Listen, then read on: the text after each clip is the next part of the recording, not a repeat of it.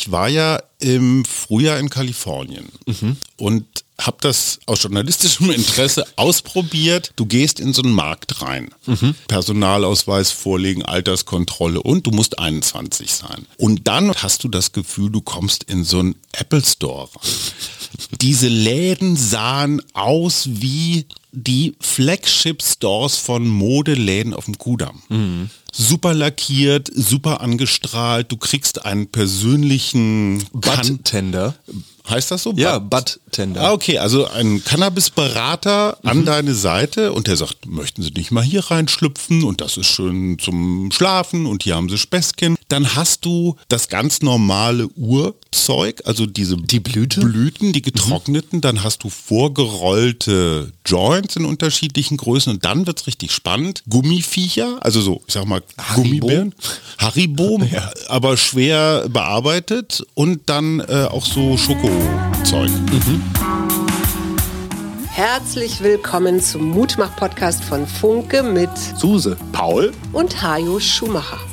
Heute ist Mutmach-Freitag und da kümmern wir uns um ein Thema, das uns gerade beschäftigt. Euch hoffentlich auch. Der Mutmach-Podcast auf iTunes, Spotify und überall, wo es Podcasts gibt. Abonniert uns gerne. Das ist für euch kostenlos, aber für uns ein Kompliment, das Mut macht. Und jetzt geht's los. Herzlich willkommen zum Freitagspodcast von Funke. Genau, entspannt ins Wochenende starten. Ein Thema hat Mama gerade im Vorspann gesagt, was uns momentan interessiert und was uns auch noch das nächste Jahr interessieren wird und wahrscheinlich auch darüber hinaus. Ich denke an deine Zukunft auch als Gärtner. Es geht um Cannabis und die Freigabe von Cannabis und jetzt nicht nur darum, soll man das machen oder nicht, weil ich glaube, Karl Lauterbach hat alles dazu gesagt. Ja, Es wird passieren. vermutlich. Das steht im Koalitionsvertrag. Die entscheidende Frage ist, was passiert dann? Ist dann alles gut? Weil ich finde erstmal so die vordergründigen Argumente für die Freigabe lauten, oh, die Polizei muss pausenlos hinter irgendwelchen kleinen Dealern herrennen, die aber dann wegen Geringfügigkeit wieder freigelassen werden. Ist gar nicht so schlimm im Vergleich zum Beispiel zu Alkohol oder Rauchen, was die beiden Killer Nummer eins und zwei sind.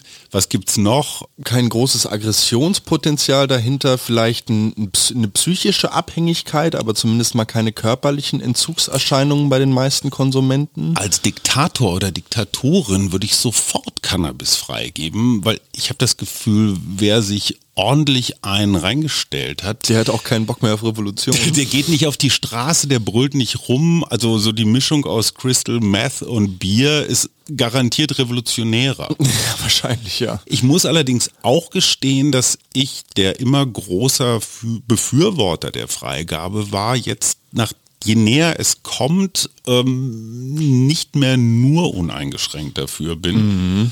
Weil es gibt eine Verschiebung, vermutlich. Ich weiß nicht, ob es dazu Zahlen gibt, aber wenn das Geschäft, und es ist ein Riesengeschäft, wenn das Geschäft nicht mehr mit Weed, Gras, Cannabis gemacht wird, dann werden sich die Strukturen dahinter, nennen wir sie einfach mal Clans, werden sich irgendein anderes Betätigungsfeld suchen. Und das ist garantiert nicht vegane äh, Bioküche oder sowas, sondern dann werden die sich ein chemisches Zeug an unsere Kinder verticken. Siehst du es auch so? Das sehe ich auch so. Ich finde deinen Ansatz sehr interessant. Ich habe mir ähm, im Vergleich mal Kalifornien angeguckt. Da hatte die LA Times dieses Jahr eine sehr, sehr große sechsteilige Serie zum Thema Cannabis und wie stehen wir jetzt nach der Legalisierung da und so gemacht. Und ähm, in Kalifornien ist es seit 2018 legal, das Ganze für Recreational Use, also für den persönlichen Spaß auch zu erwerben. Man muss einfach mal auf die Statistiken gucken und das Problem, was Kalifornien hat, ist, dass sich die Zahl illegal vernichteter Pflanzen, also die Zahlen, die in illegalen Grows gefunden und dann vernichtet wurden, die hat sich jetzt seit 2018, wo das äh, 200.000 Stück waren, einmal kurz vervierfacht. Hä? Also 800.000 Stück. Aber das ist doch unlogisch. Naja, das Problem, welches Kalifornien sich selbst geschaffen hat, ist, dass es auch vorrangig mit der Leg- Legalisierung darum ging, den Schwarzmarkt zu unterwandern. Das Problem ist aber, dass erst in 18 von 50 Bundesstaaten legalisiert ist. So, das heißt, du hast 32 Staaten, die nach wie vor auf den Schwarzmarkt angewiesen sind. Und obwohl die kalifornischen Steuereinnahmen wirklich, wirklich fett sind, wird geschätzt, dass der Schwarzmarkt ungefähr doppelt so viel gemacht hat. Aha. Das heißt, solange du ein Land hast, egal ob das jetzt ein Bundesstaat oder ein europäisches Land ist, ne, wir haben ja auch die Freizügigkeit. Also zum Beispiel in, ich glaube in Portugal ist relativ liberal. Äh, Im Schengener Bereich werde ich überhaupt nicht mehr kontrolliert, wenn ich heute nach Lissabon fliege und da irgendwas kaufe, mit zurück nach Berlin bringe, ist das, werde ich wahrscheinlich nicht erwischt. Wahrscheinlich nicht, nee. So, aber ne, das ist genau das. Ich komme ja von der deutsch-holländischen Grenze. Ich kann mich noch erinnern, als in den Niederlanden die ersten Coffeeshops entstanden, also so kontrollierte Abgabe. Heerscharen von jungen Menschen aus Deutschland fuhren über die Grenze nach Enschede oder Hengelo oder Maastricht, da weiß der Geier, und hingen dann das ganze Wochenende rund um diese Coffeeshops ab. Und der holländische Bürger hat sich gesagt, ey, das finden wir aber auch nicht gut. Das heißt, eigentlich muss so eine Legalisierung europaweit stattfinden, oder? Eigentlich schon, zumindest mal deutschlandweit, also auf jeden Fall in allen Bundesländern, die wir haben, sollten da, Ja. wenn auch vielleicht unterschiedliche Ansätze irgendwie vorliegen, sollten zumindest irgendwie darauf gedrängt werden, dass ähm, um den Schwarzmarkt halt wirklich mal zu dämpfen, das Ganze halt wenigstens innerhalb von Deutschland komplett legal zu machen. Ein Problem, was damit einhergeht tatsächlich mit der Legalisierung, ist, dass natürlich auch das Strafmaß und das ganze Recht um diese Droge herum nochmal völlig neu beleuchtet werden muss. Und hier ist ein Problem, vor dem Kalifornien steht, dass der illegale Anbau nun nichts anderes als eine Ordnungswidrigkeit ist, die mit relativ ver verkraftbaren Geldstrafen belegt wird. Und dabei ist es egal, wie viele illegale Pflanzen du angebaut hast. Also Moment. es ist egal, ob du da 14 Gewächshausschläuche stehen hast, wo irgendwie 200.000 Pflanzen drin sind, oder ob das deine 50 Pflanzen auf der Waldlichtung sind. Ist Oder völlig- die völlig egal. eine auf dem Balkon. Ich glaube, Cem Özdemir hat das mal versucht. Oh ja, da in so einem Video, ja, ja, genau. Gut, aber mal, mal abgesehen davon, äh, diese Schwierigkeit, was ist privat, was ist geschäftlich, womit wird richtig Geld verdient und so, die Schnittstelle kriegst du ja nie genau sauber definiert. Ne? Die haben sie auch in den Niederlanden bis heute nicht sauber definiert hinbekommen. Da ist das ja tatsächlich noch so, dass der Coffeeshop an sich zwar legal ist, aber der Einkauf, der ist illegal. Also das Zeug, wo das Zeug herkommt, das müssen die Coffeeshop-Besitzer immer noch zusehen, dass ihre Jungs da nicht erwischt werden und so weiter und so fort. Das ist ein total absurdes System. Die Berliner Gesundheitsverwaltung begrüßt die Freigabe mit dem Argument, der Gesundheitsschutz, insbesondere auch für junge Menschen, sei damit einfacher.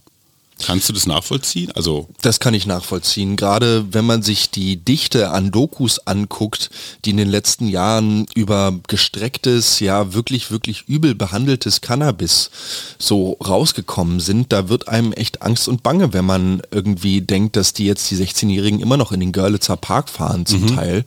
Was du meinst, ist, dass dieses Gras, was da so unter der Hand oder in aller Öffentlichkeit verkauft wird, irgendwie manipuliert ist? Genau.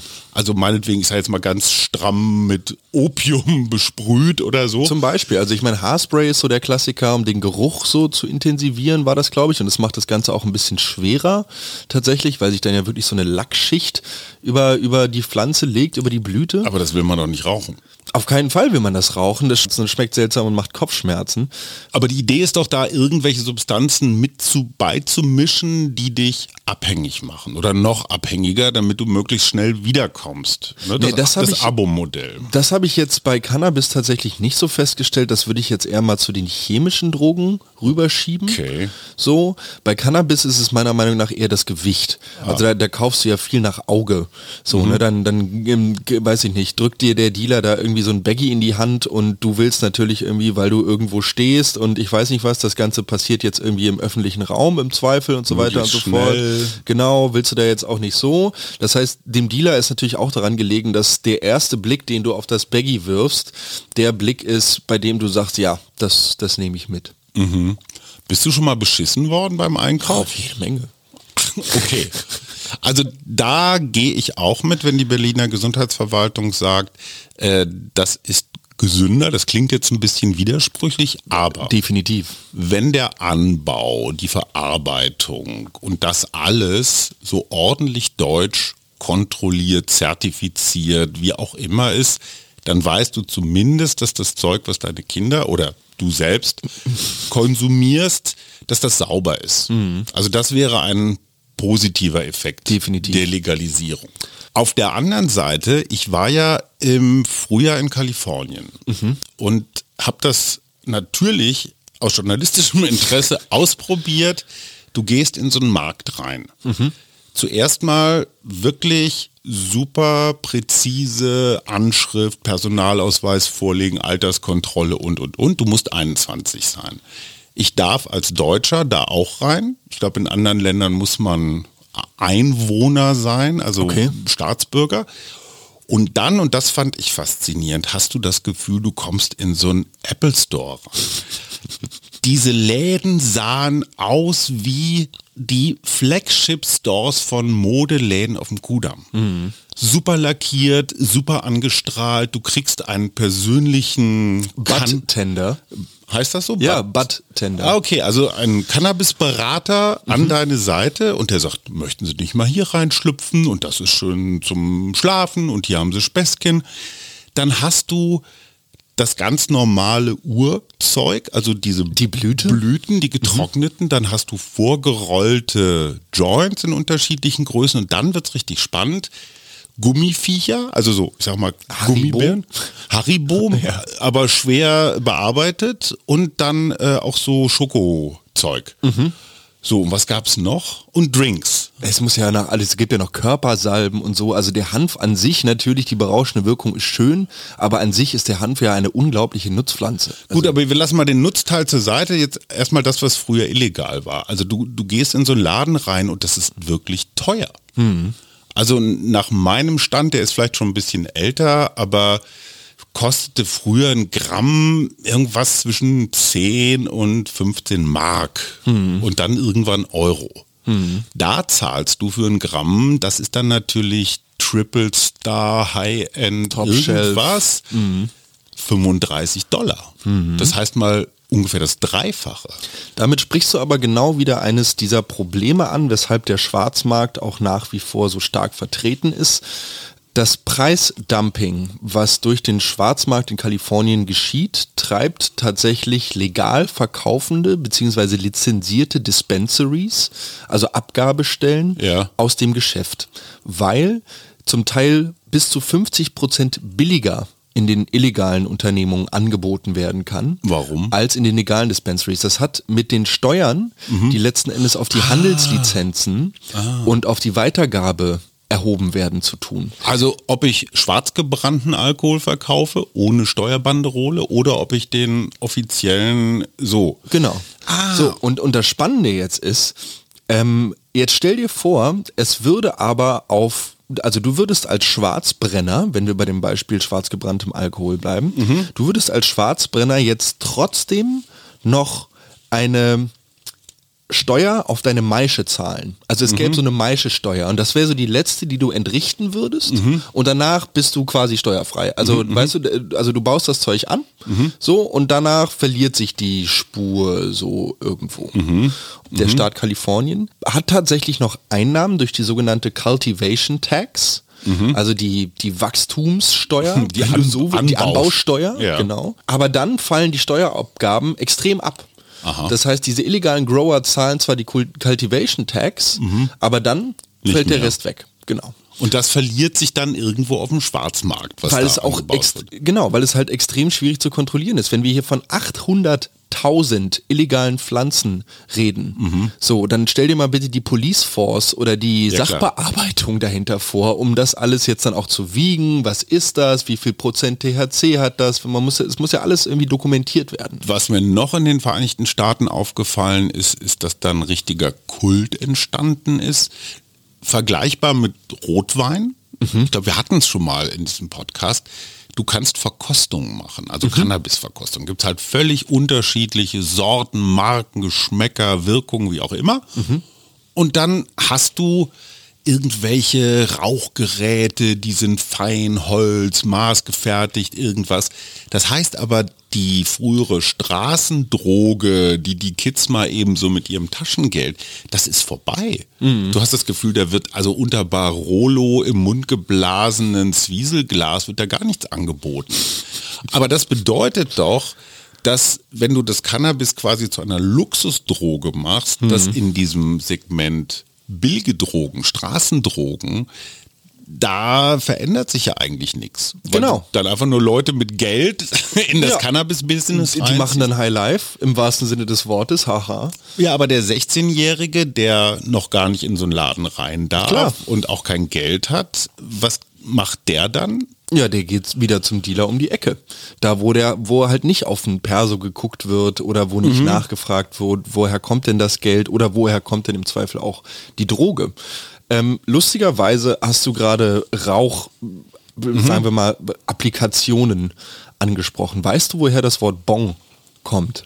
Bong? Mhm. Also ganz kurz, Bong ist so ein, so ein Rohr, Genau. Äh, und da, oh, wie funktioniert das noch? Da ist so ein Kopf. Genau, das ist das da sogenannte Chillum. Also es gibt einmal, das ist quasi ein Rohr, welches ja. man mit Wasser füllt. Ja. So, dieses Rohr hat dann einen im circa 45 Grad Winkel nach oben abstehende Öffnung, mhm. eine sehr kleine Öffnung. In diese Öffnung kann man etwas reinstecken, das sieht aus wie ein Trompetenmundstück. Ja. Ungefähr.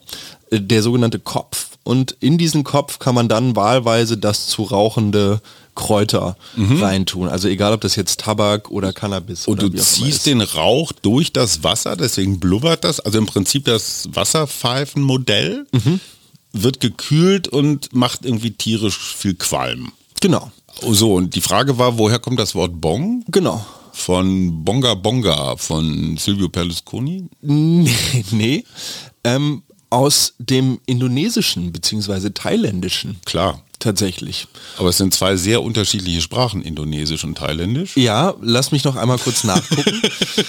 ähm, ihre Ursprungsländer sind Thailand und Indonesien, aber auch Neuguinea und die Philippinen, wo sie traditionell aus Bambus gefertigt werden. Mhm.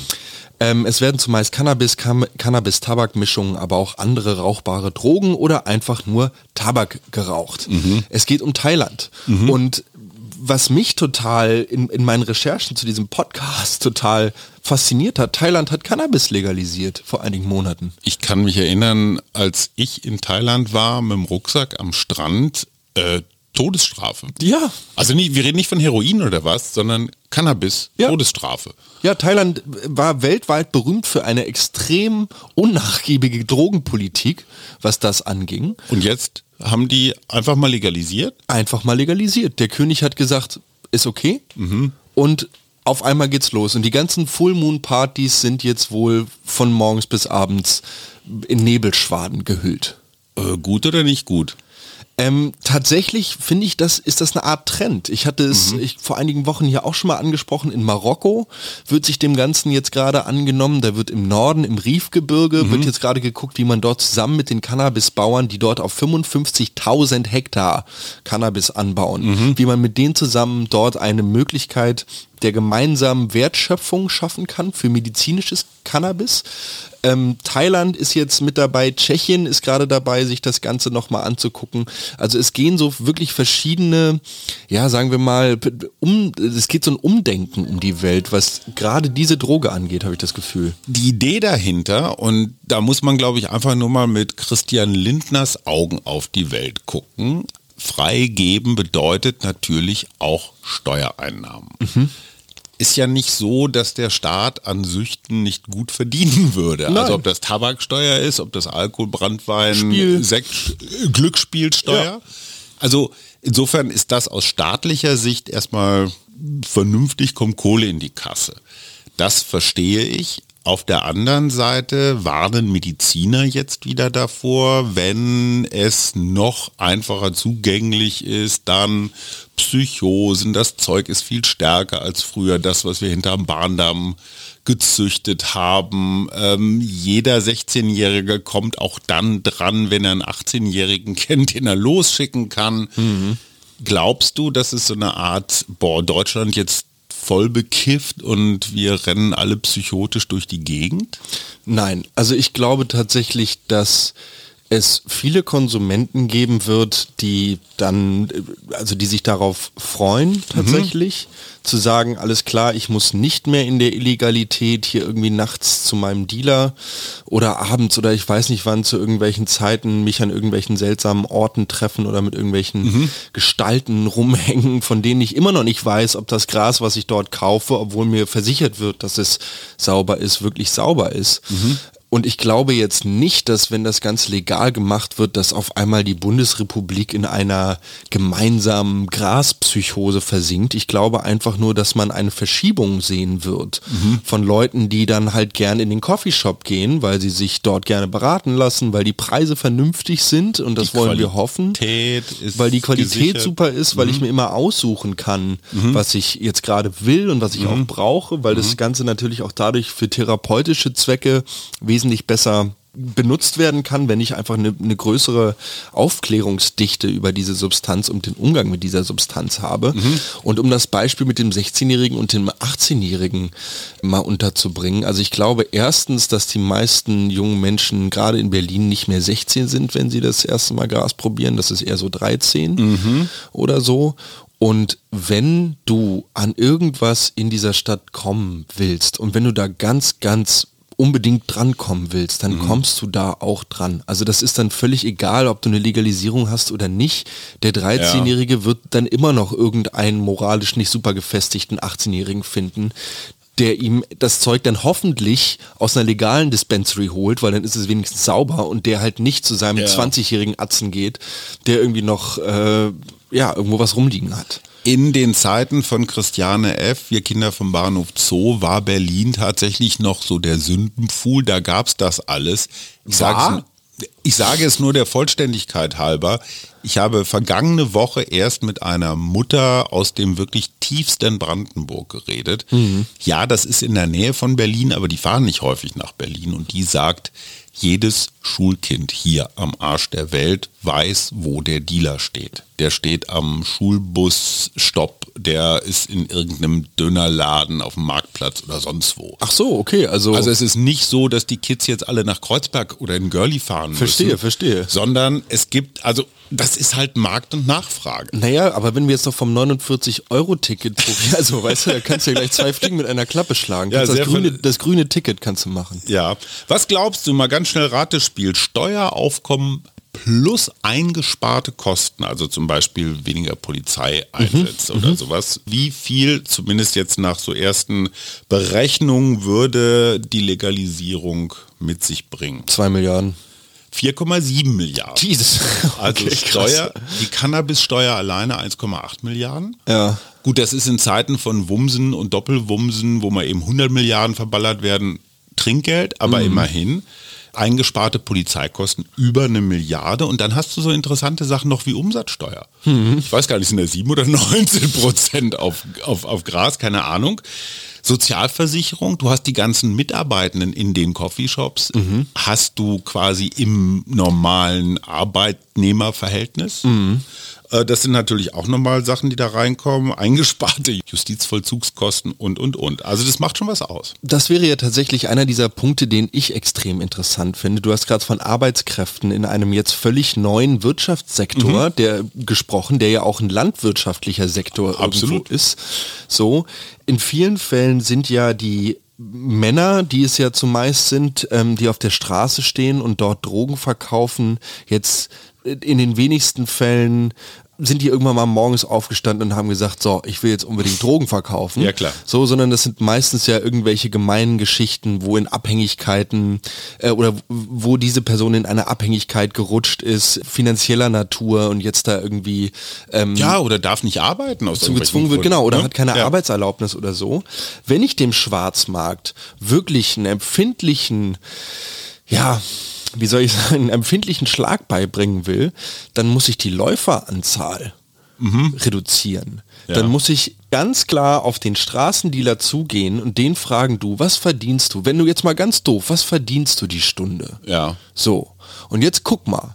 Jetzt kann ich dir einen festen Job geben. Ja, das ist schön gedacht, aber viele dieser Jungs dealen auch deswegen, weil sie keine Arbeitserlaubnis haben in Deutschland. Mhm. Das heißt, du müsstest dann auch gleichzeitig nochmal dieses, ja, Einwanderer, wer darf arbeiten, in welchem Status von Asyl geduldet und so weiter und so fort. Also es ist mhm. nicht so, dass du jetzt aus jedem Dealer automatischen seriösen Fachverkäufer, so, ich stelle mir das so mit Schürze vor und so einer kleinen Fliege und so einem gestreiften Hemd. Ja, genau. So, ganz lustig. Auf so Silbertabletts. Du als junger Mensch, kannst du mir erklären, warum Cannabis so unfassbar attraktiv ist? Paul McCartney hat gesagt, die Wahrheit ist, dass wir damals in den 70ern Pot entdeckt haben und der Song Got to Get You Into My Life war sozusagen die Begrüßung. Ah. Hallo Hasch, ne? schön, dass du in mein Leben getreten bist. Okay. Das war halt früher so ein bisschen hippie.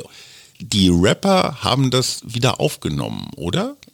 Irgendwie schon. Also ich möchte auch sagen, dass das vielleicht so durch den Jazz ja vor allem und dann sich daraus entwickelnd auch über den Blues und den Rhythm in Blues und dann den Hip-Hop irgendwie so einen Weg in die Musik und damit auch irgendwann in die Popkultur gefunden hat als, als Droge. So. Snoop Dogg hat einen Mann an seiner Seite, der nichts anderes tut, als ihm Joints zu rollen. Ja, und der verdient nicht schlecht. Der verdient irgendwie fast 50 k im Jahr. Also ja, aber sorry, das ist doch illegal, was der Typ macht. Und es wird trotzdem in millionenfach Videos, Songs und so weiter in die Jugend reingetragen. Coolness-Faktor, oder nicht? Ey, guck mal, ich mach was Verbotenes.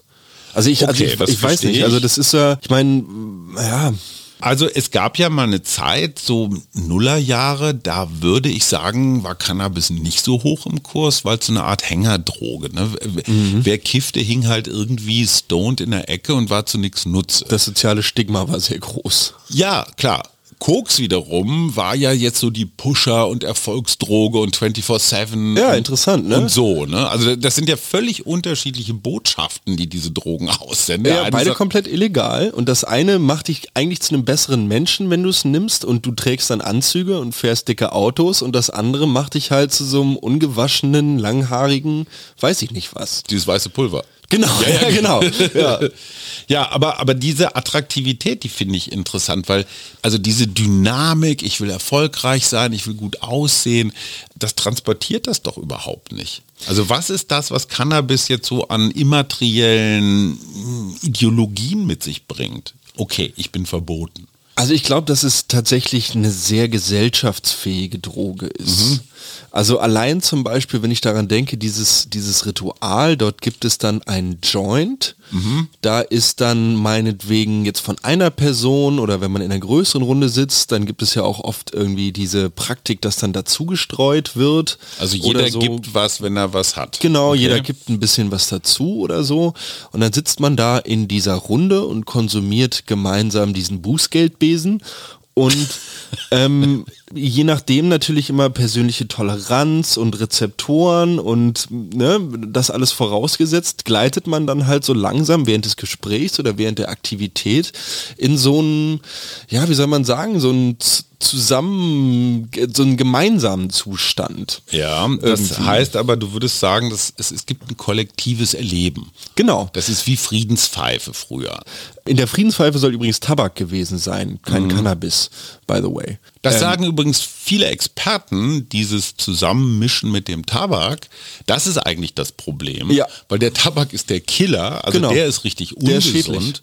Ja. Cannabis ist auch nicht, nicht ungesund, aber die Mischung ist Quatsch, weil du erzeugst, machst aus Kiffern auch gleichzeitig noch Nikotinabhängige. Und es hat eine andere Wirkung. Echt? Auf jeden Fall. Stärker Wenn, oder schwächer? Anders, einfach komplett so. anders. Kannst du, kannst du wirklich nicht miteinander vergleichen, meiner mhm. Meinung nach. Wir haben damals, hat sich ein Studienkollege von mir so einen Vaporizer gekauft, ja. weil es auch äh, schon damals immer mal wieder Trend war, zu, unter jungen Leuten mit dem Rauchen aufzuhören und dann ja. wieder anzufangen und dann wieder aufzuhören und dann wieder anzufangen. Und genau aus dem Grund, dass kein Tabak mehr konsumiert werden sollte, wurde sich also ein Vaporizer mhm, ein Verdampfer zugelegt, ein Verdampfer, genau, einer von einem Typ Volcano, also da steht dann so, mhm. ein, so ein kleiner Zylinder auf dem Tisch und dann bläst sich über diesem Zylinder halt so ein gigantischer Ballon auf. Ach Quatsch. So, genau, und dann gibst du diesen Ballon rum. Ach so, und dann zieht jeder mal diesen Ballon. Und dieser Aha. Ballon ist halt mit sehr, sehr dickem weißem Rauch gefüllt. Pur.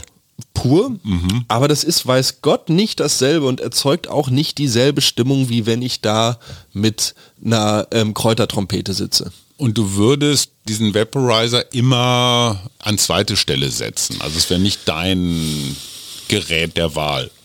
Naja, also gesundheitlich gesehen ist das Verdampfen schon wesentlich angenehmer für die Lunge als das Verbrennen, weil die Rückstandsprodukte einfach besser gefiltert werden können durch das Verdampfen, auch durch die verschiedenen Systeme, die es da inzwischen gibt. Da kann man ja, es ist ja bis oben offen, was man da an Geld lassen kann, wohingegen irgendwie eine Packung Longpapes immer noch 1,50 kostet am Kiosk.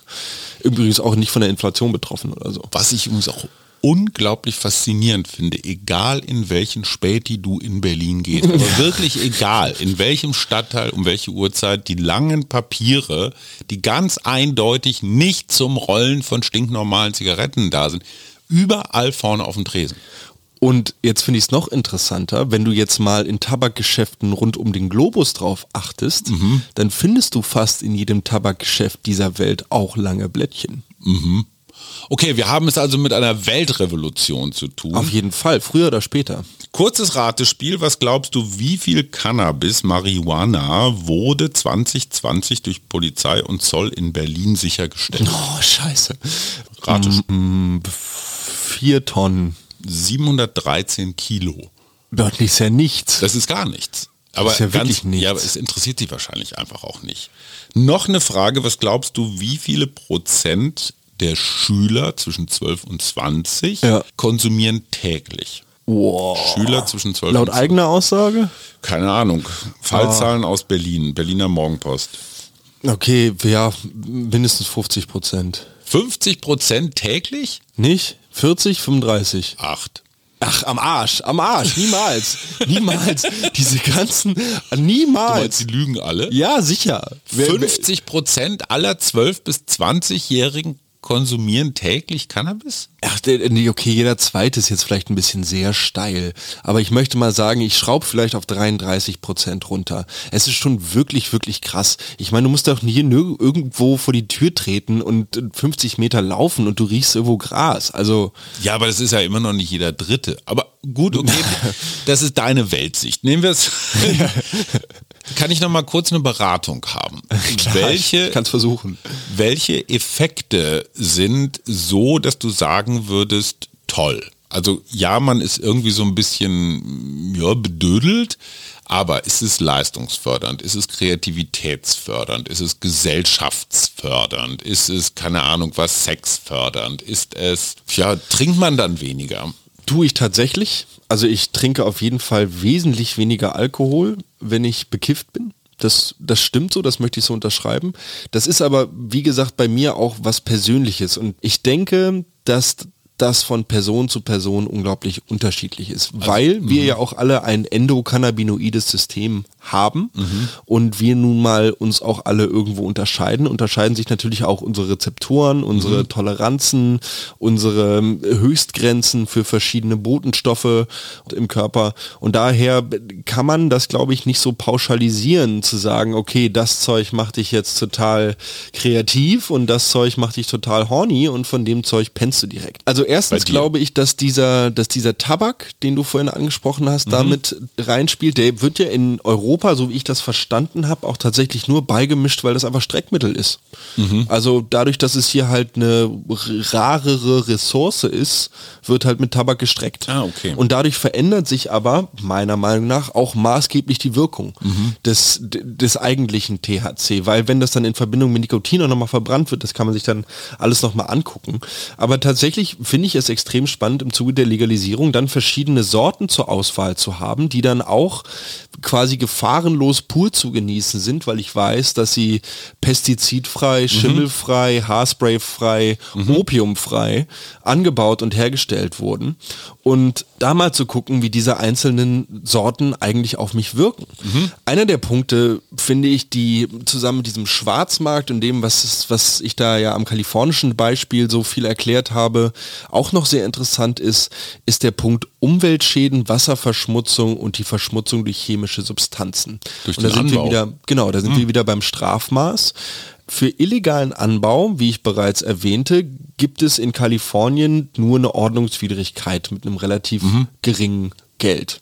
Dabei wird nicht berücksichtigt, wie viel Düngerrückstände, mhm. wie viel Grundwasser ich mit vielleicht Überdüngung, falscher Düngung, sonst wie verunreinigt habe, welche Umweltschäden es so gab und wie viel Feinplastik und sonst wie sich dadurch, dass ich irgendwo in San Bernardino County mitten in der Wüste angebaut habe, äh, da irgendwie durch die Gegend fliegen. Also da, da wird gar nicht mitgerechnet, was auf den Steuerzahler eigentlich hintenrum noch drauf zukommen kann, dadurch, dass dieser Schwarzmarkt dort weiter so existiert, wie er existiert. Noch ein Ratespiel und zwar, was glaubst du in der Altersgruppe 50 bis 64, der mhm. ich ja leider angehöre, in der Altersgruppe 50 bis 64, der Berlinerinnen und Berliner, wie viel Prozent von denen sind Cannabis abhängig diagnostiziert? Abhängig? Mhm. 20 Prozent. Null. Ja. Und Und wie viel Prozent der 18- bis 20-Jährigen? Okay, dann da 20 Prozent. 2,6. Oh Mann, warum? Das ist doch niemals. Bei den Zahlen müsste es doch schon längst legal sein. Ich, also, du hast einfach, du hast einfach einen anderen Umgang. Der ist ich, nicht ich repräsentativ. die falschen Menschen anscheinend. Ja. Ich weiß es auch nicht. Aber das führt mich, führt mich zu folgender Frage. Es ist ja unbestritten, dass es Psychosen gibt, die ja. ausgelöst werden können. Das mhm. hat ganz maßgeblich auch damit zu tun, dass der Wirkstoffgehalt durch Gen, Kreuzung, so wie mhm. auch immer, brutal in die Höhe gejagt ist. Das heißt, das Cannabis, was, was es früher so gab, hat nichts mit dem zu tun, was es heute gibt. Interessanter Fakt, es wird gesagt, dass das Cannabis, was auf dem legendären Woodstock Festival konsumiert mhm. wurde, vielleicht so um die 1% THC hatte. Und heute? Naja, heute kratzt man schon so an den über 30 Prozent Sachen. Ja, ja, bei so Top-Shelf-Geschichten und so, da kannst du schon. Also da zahlst du dann natürlich auch für das Gramm. Aber Moment, 30 mal so viel. Mhm. Wirkung. Mhm. Okay. So, was sagst du Eltern, die sich massiv und ich finde nachvollziehbar darüber beschweren, dass das Zeug jetzt auch noch legal wird, was ihr Kind in die Psychiatrie gebracht hat? Naja, da, da soll ja tatsächlich eine Höchstgrenze verabschiedet werden von, ich glaube, 15 Prozent mhm. THC-Anteil. Die 15 Woodstocks. Genau, 15 Woodstocks. Okay. Die ist immer noch die Hälfte von 30 Woodstocks, mhm.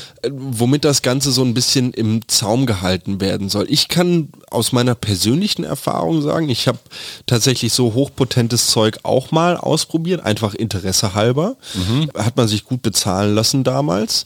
Und das Ganze hat mir nicht so wahnsinnig viel gebracht und nicht so wahnsinnig viel Spaß gemacht, weil ich nach dem Konsum einfach einen Monat lang völlig abgemeldet war. Also, also im Sinne von nicht psychotisch oder so. Deine Toleranz wird so unglaublich nach oben geschossen. Das heißt, danach kannst du besser ein halbes Jahr aufhören zu kiffen und dann wieder anfangen. Ach, verstehe. So. Ah, du hast deinen Pegel so nach oben geschossen, dass alles, was schwächer ist, gar nicht mehr ankommt. Genau, und, und da sehe ich, da sehe ich tatsächlich das psychotische Problem. Wenn mhm. du einmal daran gewöhnt bist, dass du nur noch hochpotentes mhm. Zeug rauchst, klar, dann kannst du dir von dem 15% Zeug so viel reinschrauben, wie du willst. Und dann ist natürlich die Frage, was dann passiert, wenn ich davon wirklich mehrere Gramm am Tag konsumiere, wie sich das dann auf meinen, auf meinen Organismus auswirkt. Das, das wage ich in der Tat zu bezweifeln, dass das irgendwie positiv ist. Auf der anderen Seite muss man, glaube ich, auch sehen, dass äh, also eine drogenfreie Welt halte ich für eine Illusion. Und es gibt halt eine ganze Reihe von Kids und ich gehörte dazu, die es dann halt auch spannend finden, Dinge zu tun, die nicht erlaubt sind. Mhm. Also alles jenseits von Fanta. Und Trinken, also Alkoholmissbrauch, führt in meinen Augen jedenfalls zu noch dramatischeren Schäden, Folgen, inklusive Unfälle, Gewalt, Tod. Also ja, Cannabis führt zu Folgen, mhm. äh, alle anderen Drogen aber auch. Das hilft natürlich jetzt den Eltern Klar. relativ wenig. Ja. Nur hat das wahrscheinlich auch mit Legalisierung und Nicht-Legalisierung relativ wenig zu tun. Ich wollte auch gerade sagen, ich habe auch das Gefühl, dass es da so verschiedene Jugendthemen gibt, weil du hattest vorhin von den frühen 2000ern geredet. Wenn ich so daran zurückdenke, was so diese super Schreckthemen oder Abschreckungsthemen in meiner Jugend und Schulzeit waren, dann war das bei uns tatsächlich das Komasaufen, was so das Schlagwort war mhm, für ja, meine absolut. Schulzeit. So, ne? Also da ging es dann die ganze Zeit durch die Nachrichten, die deutschen Jugendlichen trinken zu viel und ja. ab 16 ja, und sollte man jetzt hier Smirnoff Eis und Schäferhofer Grapefruit und ich weiß nicht, was diese, die alles verbieten. Alkopops. Genau, Alkopops und so machen unsere Jugend kaputt und alles. Stelle ich jetzt fest, dass die Leute, die sich damals Smirnoff Eis reingeschraubt haben, irgendwie heute, ja okay, manche von denen gucken vielleicht ein bisschen schäler aus der Wäsche oder trinken es immer noch, was ich für den viel größeren Fehl Fehler halte. Ja. Aber ich habe jetzt nicht das Gefühl, dass wir irgendwie großartig viele Alkoholiker neu irgendwie mit dabei haben. Da kenne ich die Statistiken nicht. Mhm. Was hältst du davon, dass die Gewinne, also insbesondere so die Steuereinnahmen, die der Staat durch eine mögliche Cannabis-Einnahme sich einfach in die Kasse schaufelt, dass die Zwecke Bunden dafür genommen werden an Schulen oder so Drogenprävention, Aufklärung und so weiter. Definitiv. Super. Äh, hat ja super funktioniert. Bei dir, also glaubst du an Drogenprävention? Hm. An dieses Du, Du, Du oder Don't Drink and Drive, das verstehe ich noch total. Mhm. Aber Prävention heißt ja, lass die Finger davon. Ja.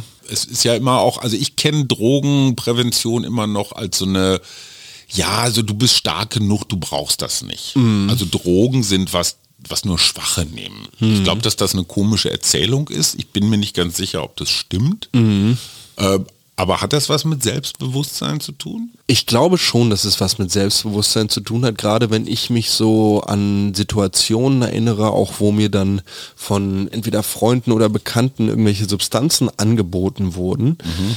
Wird man schon manchmal seltsam angeguckt, wenn man dann sagt, nee, danke, brauche ich nicht. Mhm. So, das ist ja schon dann irgendwie so ein, auch so eine kleine Absage dann mhm. irgendwo an, an die andere Person, zu mhm. sagen halt, okay, ich möchte jetzt nicht mit dir dieses Ticket in irgendwo anders hinnehmen. Mhm. So. Und für mich ist es eher so, dass dann die Person, die mir das angeboten hat, wenn die das persönlich nimmt und sagt, hey, was soll das denn? Also, diese Person ist nicht selbstsicher. Mhm. So, also wenn ich, wenn ich die klare Absage meines mhm. Freundes nicht als eine solche für mich verwerten kann mhm. und das Ganze persönlich nehmen muss, dann habe ich da ein Problem mit dem Umgang dieser Substanz und mit dem Umgang mit meinem Freund. Meine ich Frage zielte woanders hin. Kannst ich du weiß. dir eine, Pro, eine Drogenpräventionsarbeit gerade bei jungen Menschen vorstellen, die erfolgreich ist? Und wenn ja, wie müsste die aussehen? Oder ist dir welche eine begegnet in deinen langen Jahren als Jugendlicher? Mir ist keine begegnet, zumindest keine, die bei mir soweit funktioniert hätte. Ich bin ja aber auch nach dem Prinzip gegangen, probieren geht über studieren. Mhm. Und ich ich weiß nicht, wann bei mir da so der Schalter umgelegt wurde, umgelegt worden ist. Irgendwann habe ich halt einfach gemerkt, dass es Zeit dafür gibt und Zeit dafür gibt. Also, also das kam so mit dem Alter einfach so, also so blöd das klingt, das kam wahrscheinlich mit Jahren der Erfahrung. Also so wie Trinken auch, also Alkohol jetzt, das machst du, wenn die Arbeit getan ist, wenn man abends zusammensitzt, wenn man nicht mehr durch die Gegend fahren muss oder so, recreational drinking. Genau. Auch nicht gesund, aber zumindest keine Gefahr für andere. Sag mal, du bist ja Gärtner. Ja. Hast du mal in den letzten Monaten darüber nachgedacht, dass du dein Fachwissen jetzt vielleicht auch auf diesem neuen Markt irgendwie gewinnbringend einsetzen kannst? Ich glaube nicht, dass ich das richtige Fachwissen dafür habe tatsächlich. Ja gut, das kann man sich anlesen. Ja, das kann man sich anlesen. Ich finde es tatsächlich spannender, da ich ja im öffentlichen Dienst arbeite, muss es ja eine ganze Menge auch an Kontrolleuren und ah. so weiter und so fort geben. Mein Sohn ist Haschisch-Kontrolleur. Genau, also so durch Kreuzberg fahren und von jedem Coffeeshop-Besitzer irgendwie noch drei Gramm hiervon zugesteckt zu kriegen, damit die Ach Kontrolle so, auch auf jeden Fall. Nein, also natürlich wäre ich der unbestechlichste Haschisch-Kontrolleur aller Zeiten und würde nur die Du besten willst zum Ordnungsamt? Nein, auf keinen Fall. Aber das, das fände ich lustig. Einfach so, also das kann ich mir jetzt gerade noch nicht vorstellen, dass du irgendwann, weißt du, wie so der Bauer durch die goldenen Ehren mit der Hand so morgens durch sein Feld, gehst du da durch so eine weiße Halle mit so einem Mundschutz und Ja, all unsere Kartoffelchips sind von Der, der grüne Samt, ja, Ja, ja, genau. Und solche Werbespots werden kommen. Es wird genauso kommen, dass jedes Lebensmittel, ich verspreche es jetzt hier, call me Nostradamus, jedes Lebensmittel wird es nochmal mit Cannabis versetzt. In irgendeiner Art und Weise. Es wird alles, alles wird es mit Cannabis-Taste geben. Es wird auch Coca-Cola, ist all- alles, 100 pro. Interessante Perspektive. Wo müsste man das reinschmuggeln? Also ich glaube, in, in Seniorenheimen wäre das sicherlich ganz angenehm. Die würden auf jeden Fall bessere Laune haben. Karl Lauterbach sieht mir jetzt nicht wie ein Kiffer aus. Er hat neulich mal gesagt, er trinkt gerne. Ach, glaubst du? Er trinkt gerne mal einen Rotwein. Ich finde so sein, also seine Haare und seine Frisuren manchmal, seine so ein bisschen ver verwegene Ausstrahlung, finde ich. Er hat ja auch zugegeben öffentlich, dass er es äh, schon mal probiert hat. Naja, logisch, der hat vier Söhne, wohnt in Schleswig-Holstein, da ist ja nun gar nichts los. Äh, da muss man sich auch irgendwie durch den Winter Finde ich übrigens wesentlich, wesentlich souveräner als unsere Drogenbeauftragte noch, die irgendwie meinte, warum denn Cannabis illegal sei. Äh, Ja, weil Cannabis immer noch kein Brokkoli ist. So, also Okay, aber das, das assoziieren wir mit den Grünen. Ne? Also ob Friedrich Merz schon mal gekifft hat? bestimmt. Doch, in der Studentenverbindung Never. damals. Doch, in der doch, doch. Studentenverbindung, da haben Klar. sie Bier getrunken. Ja, ja, die gibt es so eine und solche. Okay, hat Olaf Scholz mal gekifft? Nee. Meinst Mhm. du nicht? Annalena Baerbock? Ja. Schon, ne? In der Studenten-WG Ja, Olli. oder so. Ja, meine, er- wieso sage ich denn immer Olli? Wieso sage ich immer Olli zu Robert? Olli Habeck? ich weiß auch nicht warum. Ah, nee, okay. Olli, Olli Schulz und Robert Habeck. Also Robert Schulz. Ja, genau. Ähm, wen haben wir denn noch? Volker Wissing, der Verkehrsminister. Jurist, Staatsanwalt gewesen. Das ist der mit der Brille, ne? Und den Haar. Nee, weder noch, aber Scheiße. dann nehmen wir noch jemanden, den du kennst. Steffi Lemke, die Umweltministerin. Nee. Auch eine Grüne. Cem Özdemir ist, glaube ich, klar. Ja, doch. Frank-Walter Steinmeier, der Bundespräsident. Boah, der, aus Versehen. Aus Versehen mal. Dachte, wäre eine Zigarette. Interessante These. Wir werden, wir werden dem nachgehen. So, mein Sohn, wir haben uns jetzt so richtig hier in, in Laune geredet. Du hast jetzt, während wir hier saßen, Genau. ein, ein Gigantisch. Siebenblatt-Ding äh, gerollt und damit werden wir jetzt den Weg ins Wochenende begehen. Oder hast du noch irgendwelche wegweisenden Zahlen, Daten, Hinweise? Nee, aber ich möchte auf jeden Fall noch einmal mit dir wohin. Und zwar ins nördliche Kalifornien, nach Humboldt County, wird auch genannt The Emerald Triangle, eines der absolut prominentesten Grasanbaugebiete in den Staaten und gleichzeitig auch noch Heimat, und deshalb will ich da ja eigentlich hin, als Botaniker, der gigantischen Redwood-Bäume. Also dieser riesigen Mammutbäume, Ja, die- durch die die, man, man. mit dem Auto fahren kann. Genau, da wird in dieser Idylle wird da oben das beste Gras der Welt angebaut. Weil Bodenwetter Da könnte man eine vollkommen eigene äh, Folge drüber machen. Es geht nämlich tatsächlich um die Bodenorganismen. Und zwar kann man das so ein bisschen auch als Länderreisepass verstehen. Das heißt, unsere brandenburgischen Bodenorganismen, Sand. die wirst du so in der Zusammensetzung hier nur in Brandenburg finden. Und die werden mit der Pflanze ihre ganz eigenen Sachen machen, Okay. so wie die kalifornischen Bodenorganismen ihre ganz eigenen Sachen mit den Pflanzen machen. Das heißt, so eine Art Fingerabdruck. Auf jeden Fall. Und da wird es dann wirklich spannend, inwieweit kann denn dieser Cannabisanbau und dieser Rückkehr dazu, dass wir jetzt wieder mehr Nutzpflanzen haben, die auch wirklich im öffentlichen Bewusstsein stehen als Genussmittel, wie weit kann ich damit vielleicht eine, ja, eine neue Verbundenheit auch zu dem ganzen Thema wiederherstellen? So von wegen, oh, ich inhaliere jetzt. genau, Branden- back to the 69ers. Brandenburger Boden. Mir wird das ja alles wirklich langsam richtig äh, attraktiv. Ja. Tschüss, mein Sohn. Bye bye. Das war der Mutmach-Podcast von Funke. Jeden Montag, Mittwoch, Freitag ganz frisch. Unterstützt uns bei steady.fm, folgt uns auf Instagram oder hinterlasst gerne eine nette Bewertung. Wir hören uns.